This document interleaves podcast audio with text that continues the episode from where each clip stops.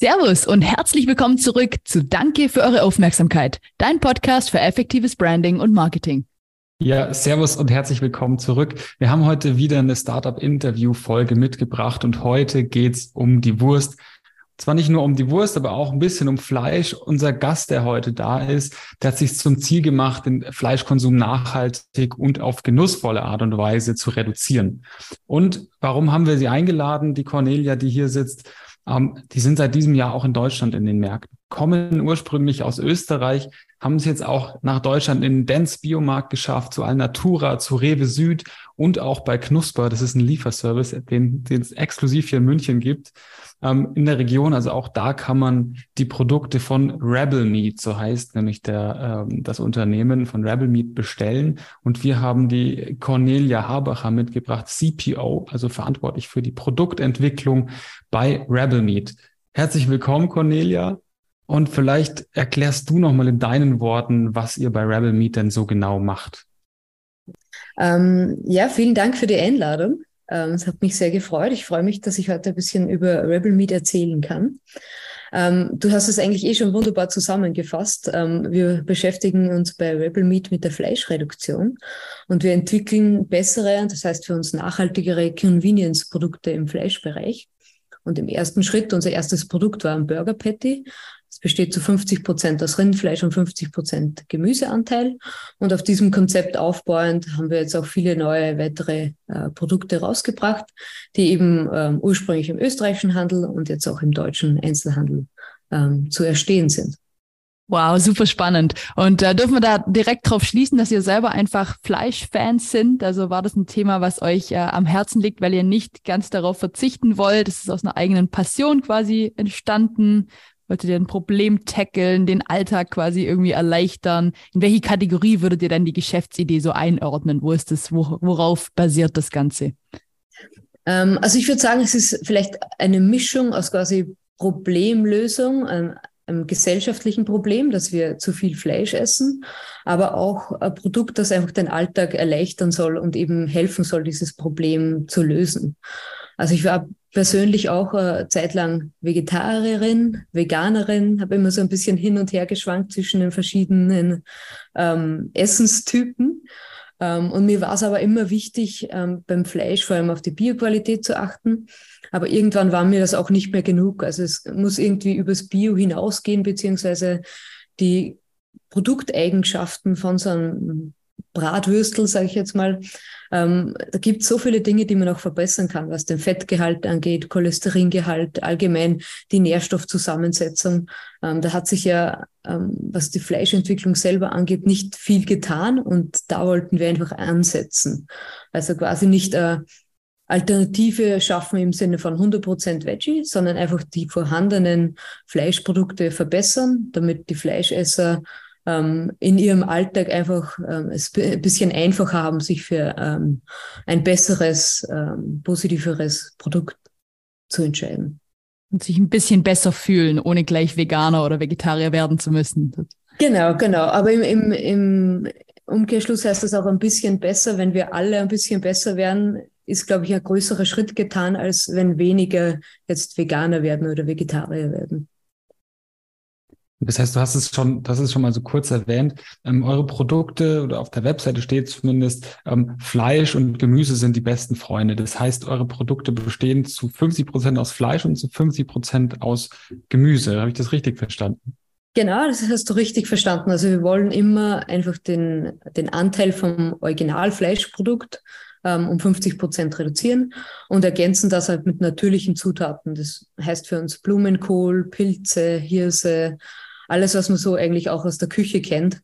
Ähm, wir haben den Weg dahingehend eingeschlagen, weil wir einfach auch gesehen haben, oder ein Problem und eine Herausforderung bei den rein vegetarischen Produkten ist ja oft, dass sie aus hochverarbeiteten, extrudierten Proteinen bestehen oder sehr viele Zusätze haben, die eigentlich wenn man ähm, das Produkt aus 50 Prozent Fleisch macht, quasi nicht mehr nötig sind. Wir brauchen keine Geschmacksverstärker oder sonst irgendwas, weil bei uns halt sehr viel Saftigkeit aus dem Gemüse kommt, sehr viel Geschmack aus dem Fleisch und diese ideale Kombination, ähm, genau, versuchen wir dann auf den, auf den Teller zu bringen.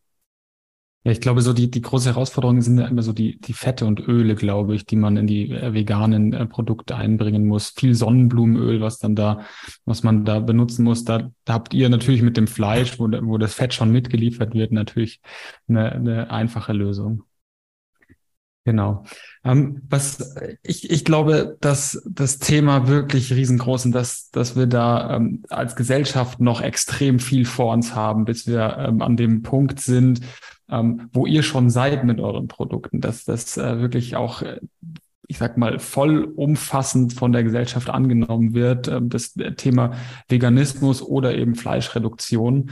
Ähm, Ihr seid jetzt schon seit 2019 mit am Start und unsere Zuhörer sind äh, junge Unternehmer, junge Studenten, die auch Bock haben, selber was zu starten. Und äh, da ist es immer ganz, ganz spannend von Unternehmen wie euch äh, und gerade von Persönlichkeiten wie dir, Cornelia, mal so zu hören, was brauchst denn eigentlich alles so, um dahin zu kommen, wo ihr seid? Ihr seid jetzt äh, aus Österreich, wo ihr schon etabliert seid, nach Deutschland gekommen, habt die Regalplätze ergattert.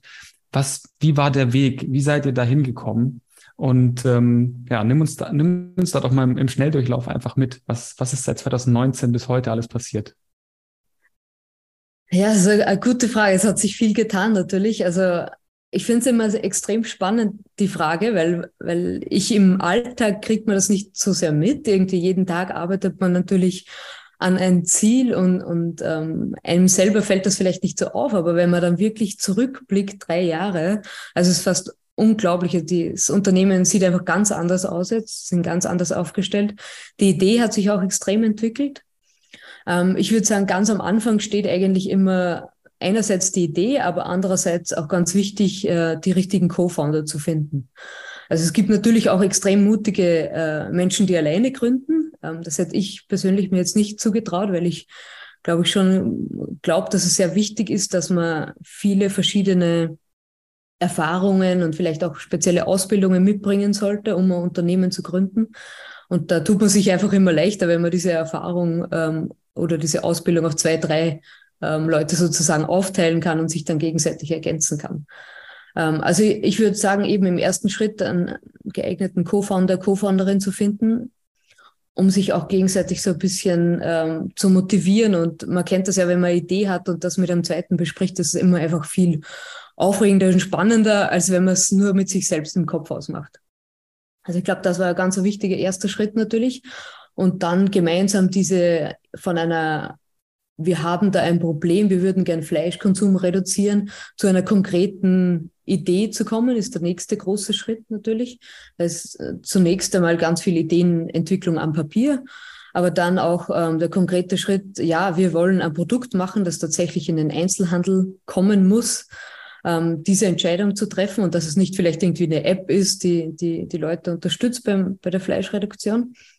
Ähm, dann haben wir relativ lange auch in, ähm, angefangen, das Produkt zu entwickeln. Und da war es ganz wichtig am Anfang, viel Feedback einzuholen. Also von Freunden, Bekannten. Man kennt das ja, der Mama schmeckt's immer, aber es ist dann wichtig, auch irgendwie Blindverkostungen zu machen und zu versuchen, möglichst Leute früh ins Boot zu holen, die ähm, ohne einen persönlichen Bezug oder vielleicht ohne positive oder negative ähm, Vorstellungen ähm, einfach aktiv Feedback geben und wirklich ehrliches Feedback geben. Es ist ganz wichtig, dass man die Idee so früh wie möglich ähm, abtestet an, am Markt oder, oder einfach an, an, an Personen. Genau, ich glaube, im nächsten Schritt war dann für uns, also es ist halt speziell natürlich, weil, weil wir ein physisches Produkt haben, das im Einzelhandel mhm. landen muss, ist der nächste große Schritt bei uns eigentlich gewesen, einen Produzenten zu finden. Ähm, was am Anfang natürlich auch nicht so leicht war, weil wir eigentlich nur ja, drei Leute mit einer Idee waren und ähm, dann geht man zum Fleischer hin und sagt, ja, ich hätte gerne ein Produkt mit weniger Fleisch und das ist natürlich im ersten Schritt ein bisschen ein seltsamer Gedanke für einen Fleischer. Jetzt, der will ja eigentlich sein Fleisch verkaufen. Ähm, genau, die Branche ist eigentlich relativ, ich würde mal sagen, traditionell. Ähm, das heißt, wir haben da schon am Anfang ähm, länger auch gesucht, um jemanden zu finden, der offen ist für die Idee dem es auch wichtig ist, ähm, die Aspekte Bio, Regionalität und einfach auch ressourcenschonende Verarbeitung so zu, zu leben, dass, dass das auch zu unserer Marke passt. Ähm, und dann erste Testproduktionen gemacht, ähm, auch wieder am Markt abgetestet. Also wir wollten ja ursprünglich eigentlich in der Gastronomie unser Produkt platzieren. Das war Mitte 2019, hatte die Gastro noch ganz normal offen.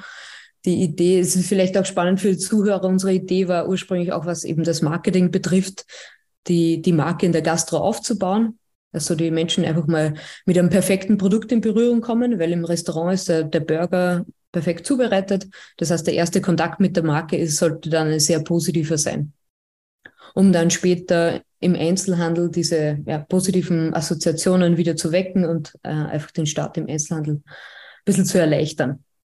Es ist dann alles ein bisschen anders gekommen. Wir haben schon im, in der Gastro gestartet, aber es war halt dann relativ schnell Corona, Gastro zugesperrt und wir mussten sehr schnell auf die Einzelhandelslistung äh, zurückgreifen. Das war dann auch vielleicht der nächste große Schritt. Also wenn man nochmal zum Schnelldurchlauf ging, quasi von der Produktion, dann auch äh, Verpackungsentwicklung, ähm, natürlich da mit einhergehend Teamaufbau, äh, Marketingperson, Operationsperson und ganz viel Krisenmanagement auch immer. Also nicht nur Corona-Krise, sondern es ist immer irgendwas. Also entweder ist eine Testproduktion nicht ordentlich gelaufen oder die Kommunikation haut irgendwo nicht hin und man muss immer sehr viel nachkorrigieren. Also darauf muss man sich, glaube ich, auch einstellen als Gründer, dass man viele Pläne machen kann und die wenigsten Pläne gehen tatsächlich auf, sondern man muss jetzt sehr flexibel bleiben und sehr lösungsorientiert und schnell äh, sich anpassen. Ja, und Wahnsinn. Dann seid, ihr, dann seid ihr 2019 schon Bioprodukt des Jahres geworden im November. Ähm, so steht es zumindest auf der Webseite. Das heißt, ihr hattet einen ganz schönen Pace drauf. Also wenn, wenn ich das jetzt höre, was ihr alles gemacht habt innerhalb dieses, äh, dieses Jahres 2019, äh, Respekt. Das ist wirklich, wirklich sehr cool. Und dann gab es, glaube ich, einen ganz großen Meilenstein noch, der euch dann auch geholfen hat, in die Regale reinzukommen. Das war dann die TV-Show zwei Minuten, zwei Millionen. Die Österreicher werden es wahrscheinlich kennen. Ich habe vorhin mal versucht reinzugucken. Ich darf leider mit meiner deutschen ähm, VPN-Verbindung hier äh, nicht, äh, nicht reinschauen. Äh, ich durfte es mir nicht angucken. Uh. Ähm, vielleicht über, über einen VPN-Anbieter, äh, den man nach Österreich schickt, äh, kann man das vielleicht dann nochmal noch mal anschauen. Aber erzähl doch mal, was, was da der Impact äh, vielleicht war. Ja. Ja, genau. Äh, also danke, danke erstmal für, für das Lob. Es hat sich sicher extrem viel getan 2019. Wir haben natürlich schon auch vor der Gründung ein bisschen vorgearbeitet. Ähm, aber die TV-Show war extrem spannend für uns. Also das ist äh, in Deutschland ist es die Höhle der Löwen, glaube ich, ist eine ähnliche Show. Ja, ganz ähm, genau. Ja, ja, die, die Vorbereitungen waren extrem äh, aufregend. Also wir haben uns sehr, sehr genau vorbereitet. Das ist vielleicht auch für, für, für Gründer oder Zuhörer, die sowas auch machen wollen. Wir haben auch mit einem, mit einem ähm, Voice Coach gearbeitet und das sehr, sehr, sehr intensiv vorbereitet, ähm, was das Bühnenbild, aber auch den Pitch angeht, ähm, um damit das wirklich alles sitzt, weil man halt eine Chance hat. Ähm, das ist wahrscheinlich in Deutschland auch so. In diesen zwei Minuten muss gepitcht werden und dann gibt es ein dramatisches da, da, da, da und das Licht geht an und dann ist es vorbei und es gibt keine zweite Chance. Das heißt, ähm, es liegt alles an diesen zwei Minuten. Hm. Und wir haben uns auch insofern vorbereitet, dass die, die Website wirklich stabil läuft, dass die Zugriffe, dass da nichts überfordert ist, damit die Information dann auch rausgehen kann. Und im Endeffekt hatten wir in der Show ähm, ein Startup-Ticket bekommen. Ich weiß nicht, ob es das bei euch auch gibt. Aber bei uns ist das dann eine Listung, eine Testlistung in der Rewe, konkret im Billa Plus in 140 Filialen. Und die ist uns eben angeboten worden. Das heißt, dieses, die Show war ein sehr großes äh, Sprungbrett für uns. Erstens einmal das Produkt vorzustellen, natürlich einer größeren Masse und dann auch gleich ähm, zu sagen, ja, wir sind jetzt im Einzelhandel, das heißt, könnt jetzt loslaufen und das Produkt kaufen. Ähm, es war ein bisschen ein, ein surreales Gefühl, ehrlicherweise auch, weil halt die Aufnahme Name im Oktober war und ähm, zwischen muss ich überlegen, was sage ich jetzt, was dann im Mai auch noch relevant ist. Ähm, wie bereite ich mich da irgendwie mental auch vor, dass eine andere Zeit ist, wenn die Ausstrahlung ist. Man, man kriegt auch nichts von der Ausstrahlung mit, also man kriegt nichts vorab gesendet. Das heißt, man sieht erst dann selber, wenn alle anderen Leute das im TV sehen, ähm, wie man rüberkommt.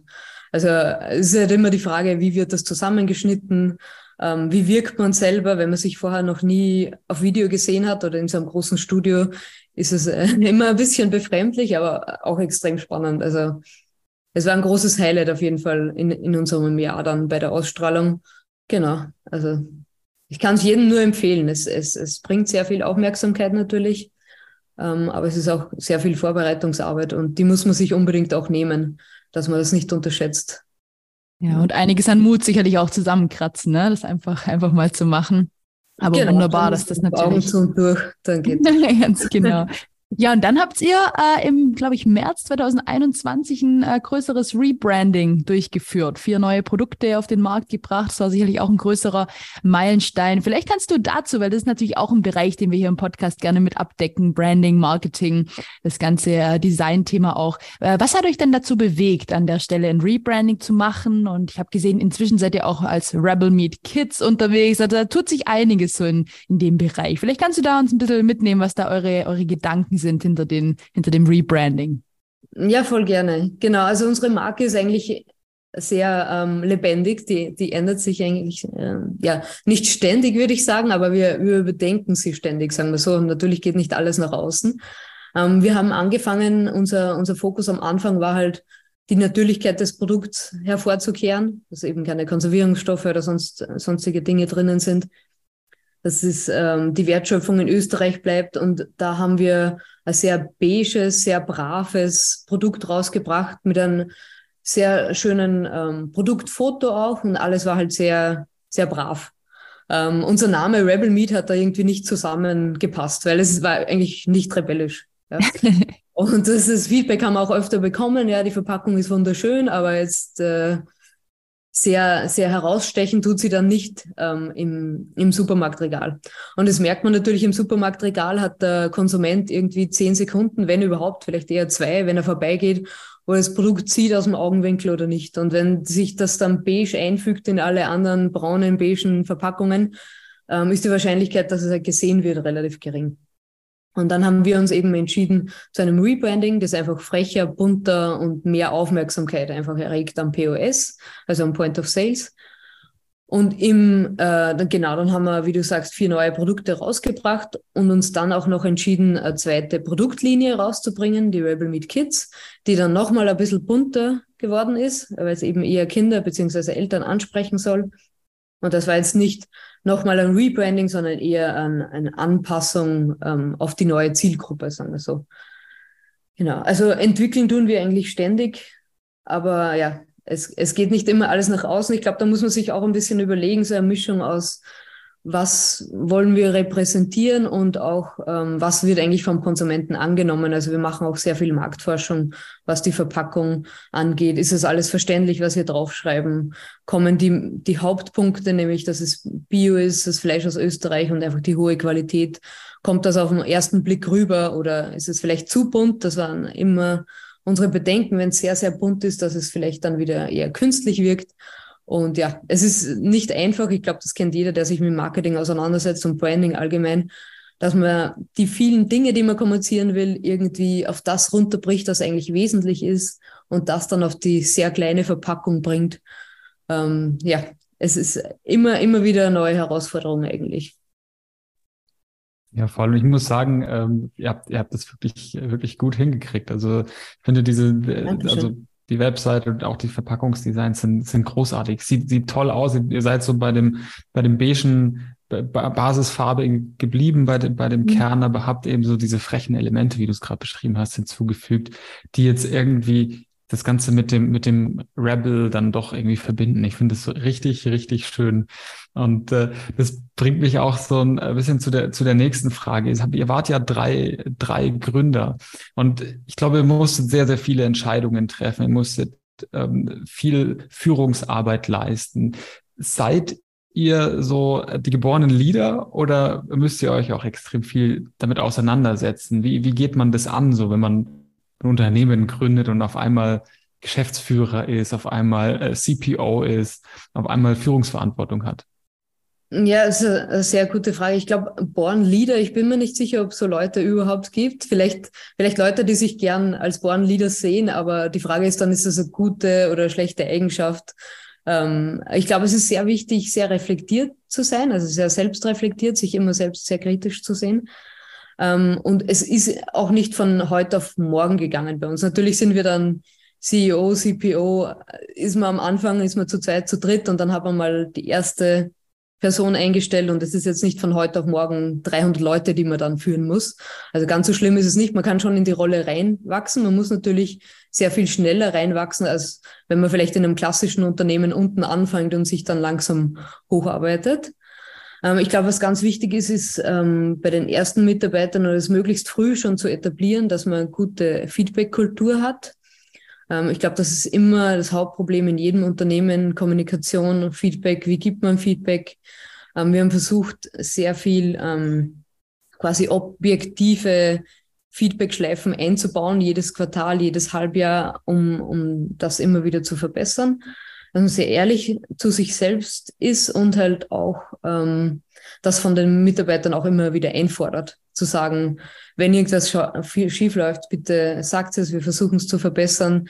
Äh, man kann es wirklich nur so gut machen, wie man halt dann auch irgendwie ähm, wieder Feedback reinbekommt, weil auch jede Person unterschiedlich ist. Jede Person verlangt nach einem anderen Führungsstil. Ich glaube, das war für mich auch sehr, eine sehr große Herausforderung, ähm, sich da anzupassen. Ich habe meine, meine beiden Co-Founder, die hatten schon äh, Leadership-Erfahrung. Ich bin direkt ähm, aus der Wissenschaft gekommen. Das heißt, ich habe meinen, den Großteil meines Berufslebens im Labor verbracht. Jetzt natürlich nicht alleine. Ich habe auch Masterstudenten angeleitet, aber es ist immer was anderes, wenn man was anleitet, was man quasi kann und weitergibt. Oder umgekehrt jemanden anleiten muss, wo man selber nicht Experte ist. Zum Beispiel hatten wir keinen Marketing-Experten und dann ähm, jemanden anzuleiten, aber nicht äh, zu viel Micromanagement zu machen, eigentlich das Verständnis zu haben, okay, ich bin da jetzt nicht der Experte, ich muss aber trotzdem irgendwie versuchen, äh, Richtung vorzugeben. Ähm, in diesem Spannungsfeld äh, muss man sich sehr schnell äh, weiterentwickeln. Ja. Also ich glaube, das Wichtigste ist einfach da Feedback-Schleifen einzubauen, dass man ähm, ja ehrlich zueinander ist und das immer wieder verbessert. Ich glaube nicht, dass man irgendwann Leader ist und dann ist das abgeschlossen, weil sich ja auch die Umwelt immer ändert. Also jetzt mit dem Homeoffice kommen wieder neue Herausforderungen. Also Leadership im Homeoffice ist wieder ganz ein anderes Thema, als wenn man neben, neben jemandem sitzt und sofort sagen kann, hey, ähm, mach doch das oder das oder wie hast, hast du das empfunden? Und da geht der persönliche Austausch vielleicht ein bisschen verloren. Da muss man da wieder mehr Aufmerksamkeit dem schenken. Genau, damit man da einfach immer wieder im, im Loop bleibt und das ähm, sie immer wieder selber vor Augen führt, glaube ich, das ist wichtig. Ja, sehr schön, wie du das, wie du das zusammenfasst und sicherlich auch sehr, sehr viele äh, wertvolle Learnings schon. Und ich kann nur sagen, ich glaube, wir können alle froh sein, dass du aus dem äh, Labor irgendwann dann rausgekrochen kamst sozusagen, weil du warst jetzt vorher wahrscheinlich zu bescheiden, um es zu erwähnen, aber du bist tatsächlich auch äh, im Oktober 2021 zur Österreicherin des Jahres dann gewählt worden in der Kategorie Startup, wenn ich es richtig sehe. Also du scheinst da sehr, sehr viele Dinge sehr richtig gemacht zu haben, auch im Bereich Leadership äh, Organisationen und äh, ja einfach Unternehmensführung. Wie dürfen wir uns es denn heute vorstellen, Stand heute? Ähm, wie viele Teammitglieder seid ihr? Aus wie vielen Köpfen besteht ihr? Wie habt ihr es vielleicht auch strukturiert? Und äh, an der Stelle auch vielleicht darf man euch Initiativbewerbungen schicken? Seid ihr da offen, das Team auch weiter wachsen zu lassen? Was würdest du dazu sagen? Ähm, zur letzten Frage, ja, auf jeden Fall Initiativbewerbungen immer sehr gerne. Wir, wir wachsen in allen Bereichen. Also wenn ihr, wenn ihr Rebel Meat toll findet und, und glaubt, ihr könnt euch gut einbringen, es hat motiviert, äh, vielleicht auch nach Wien zu kommen, an die, an die deutschen Zuhörer. Dann, also Wien ist eine wunderschöne Stadt, ich kann es nur empfehlen. Ähm, dann bitte, bitte gerne. Ähm, wir sind jetzt derzeit zehn Leute, sehr, sehr klein eigentlich, aber ein kleines, schlagkräftiges Team aufgeteilt auf, auf eigentlich die typischen Dinge wie äh, Produktentwicklung, Marketing, Operations, Backoffice, Sales ähm, und auch Spezialprojekte ähm, und Events. Also das ungefähr ähm, eine Person hat immer so ein bis zwei Verantwortungsbereiche. Es ist natürlich in einem großen Unternehmen viel, viel kleinteiliger aufgeteilt. Bei uns ist sehr viel ähm, sehr viel Verantwortung bei den einzelnen Personen, aber dafür auch relativ viel Freiheit und viel Gestaltungsfreiheit, äh, was das angeht. Genau, wir sind halt ähm, zwei Co-Founder, also insgesamt zehn Personen, zwei Co-Founder, acht Mitarbeiter und von den acht Mitarbeitern sind jetzt vier Vollzeit dabei und vier Teilzeit. Ähm, so ist jetzt derzeit die, die Struktur. Ja, super. Hört sich nach einem, hört sich nach einem sehr coolen, schlagkräftigen Team an, wie du sagst, und vor allem auch ein Team, was, äh, was Potenzial hat. Ja. Mega, mega schön. Wir haben jetzt äh, zum Ende des Interviews immer noch mal so eine, so eine Frage, wo wir sagen, okay, jetzt lass uns noch mal die Retrospektive einnehmen. Also, wenn du, Cornelia, jetzt deine drei Jahre äh, jüngere Version sozusagen treffen würdest, welche drei Tipps, welche drei Learnings würdest du ihr mit auf den Weg geben? Ich bin gespannt. Das ist eine sehr, sehr gute Frage. Also ich glaube, ähm, es ist wichtig, also es ist jetzt vielleicht ein bisschen ein oberflächlicher Tipp oder so, aber ich glaube, es ist wichtig, auf sein eigenes Bauchgefühl zu hören bei sehr vielen Entscheidungen. Weil oft fängt man an, Dinge zu zerdenken, macht sich dann Pro- und Konlisten und kommt am Ende drauf, wie eigentlich habe ich jetzt das entschieden, wo ich mir eh schon am Anfang gedacht habe, das wäre das Richtige. Und wir sind dann im Nachhinein auch draufgekommen, ja, das war die richtige Entscheidung. Also, dass man oft vielleicht einfach Entscheidungen ein bisschen schneller machen kann, indem man einfach sagt, ja, ich vertraue mir selber, jetzt bin ich so weit gekommen, Unternehmen zu gründen. Das heißt, ich habe selber die Kapazität, ähm, ja, solche Entscheidungen einfach aus dem Bauch heraus zu machen. Ähm, das nächste wäre sehr viel, vielleicht auch noch mal ein bisschen früher Sachen abzutesten. Also was Produkte angeht, äh, die Zielgruppen auf jeden Fall noch mal sehr, sehr gut schärfen. Es ist vielleicht jetzt ein sehr konkretes, konkrete Maßnahme, aber sich wirklich zu überlegen, wer, wenn es ein Produkt ist oder auch eine App oder ja, was auch immer, wer verwendet dieses Produkt oder wer braucht diesen ähm, Problemlöser eigentlich und wie verwendet er den? Was, was sollen die Eigenschaften sein, um dann auch besser kommunizieren zu können im Marketing, aber auch in der Anwendung und damit man nicht ein Produkt am Markt vorbei entwickelt. Das ist, glaube ich, ganz wichtig, sich so früh wie möglich mit dem auseinanderzusetzen. Und dann vielleicht auch, wenn man in der Startup-Welt unterwegs ist, ähm, einerseits äh, gut die Ziele abstecken, also wo will ich hin, sich vielleicht auch früh zu überlegen, welches, welche Art von Unternehmen will ich eigentlich gründen. Also will ich jetzt das nächste, ich sage jetzt das nächste Tesla gründen, das ist einfach ja hochtechnologisch jetzt das Feld von hinten aufräumen und sagt, wir machen alles nochmal neu. Oder bin ich irgendwie ein bescheidenerer Mensch, was ja auch was, was Gutes sein kann und sage, ich bin eigentlich Einzelunternehmer, ich mag einfach Beratungsunternehmen. Also es ist sicher gut, die Struktur einfach vorher überlegen, damit man weiß, bevor man losläuft, in welche Richtung man einfach äh, laufen mag. Also ich glaube, die drei, die drei Sachen vielleicht. Sehr schön, super, vielen Dank. Und ich finde überhaupt gar nicht, dass es äh, ein oberflächlicher Tipp ist. Eigentlich ganz im Gegenteil. Wir haben das sogar jetzt schon zwei, dreimal gehört. Und vielleicht ist es sogar eher so, dass es den Leuten einfach hilft. Also wissen tut es ja eigentlich jeder, dass man dem eigenen mhm. Instinkt und Bauchgefühl vertrauen darf. Aber natürlich bekommt es eine ganz andere Relevanz, wenn äh, einfach erfolgreiche Menschen wie du das dann auch nochmal äh, bestätigen. Von dem her Tipp eins öfter auf das eigene Bauchgefühl hören. Das zweite, was du gesagt hast, schnell und früh Produkte testen und die Zielgruppen auch nochmal wirklich fragen äh, oder ganz gezielt schauen, was wird wirklich gefordert, welche Eigenschaften sind wirklich gewünscht und nichts am Markt vorbei entwickeln. Und die Nummer drei dann nochmal einfach Ziele abstecken, sich immer wieder fragen, wo wollen wir wirklich hin, welche Art von Unternehmen wollen wir sein. Nochmal kurz zusammengefasst. Ja, Cornelia, vielen, vielen Dank. Wir gehen schon stark äh, aufs Ende des Interviews zu. Unsere letzte Frage ist immer so, äh, so ein bisschen in die Richtung, gibt es irgendwas, was wir vergessen haben zu fragen? Gibt es irgendwas, was du vielleicht, was gesagt hast, öfter schon äh, Podcast-Interviews gemacht, natürlich auch im TV und generell viele, viele Interviews geführt, aber gibt es irgendwas, wo du sagst, boah, ich wünschte, die würden mich das mal fragen, weil darauf würde ich gerne mal antworten. Bitte nimm das gerne als Schlusswort. Ist mir jetzt eigentlich konkret tatsächlich nichts eingefallen. Ich glaube, wir haben alles sehr, sehr gut, sehr gut abgedeckt. Ähm, vielleicht einfach nochmal ähm, ein positive Outlook sozusagen, weil wir immer von Problemlösern reden und wie kann man die Welt besser machen. Ähm, und wir uns auch ja immer fragen, ist das Produkt wirklich das Richtige? Machen wir das Richtige? Ich glaube, äh, auch alle gemeinsam, wie wir hier sind, vielleicht ist es ein bisschen eine Bubble, aber ich glaube, wir können aus dieser Bubble auch rausarbeiten. Und ich bin extrem positiv gestimmt mit, mit allen äh, neuen Foundern, die ich so kennenlerne auf den verschiedenen Netzwerkveranstaltungen. Es gibt so viele extrem motivierte Leute. Ähm, und ich glaube, wir können extrem positiv einfach in die Zukunft blicken. Es gibt so viele spannende Produkte, Technologien, die uns helfen werden, weil ich glaube, man kann sehr leicht sich ein bisschen in diesen extrem negativen Nachrichten, die es gerade jetzt immer gibt, verlieren. Und ich glaube, da einfach den Blick aufs Wesentliche und aufs Positive zu richten, ist ganz wichtig äh, für uns alle. Und ich bin fest davon überzeugt, dass wir die, ja, die Probleme einfach lösen können und alle gemeinsam zusammenarbeiten werden. Und dann ja, wird die Welt sicher eine bessere. Wunderschön. Ja, ich glaube, dem haben wir gar nicht mehr viel hinzuzufügen, außer. Danke für eure Aufmerksamkeit.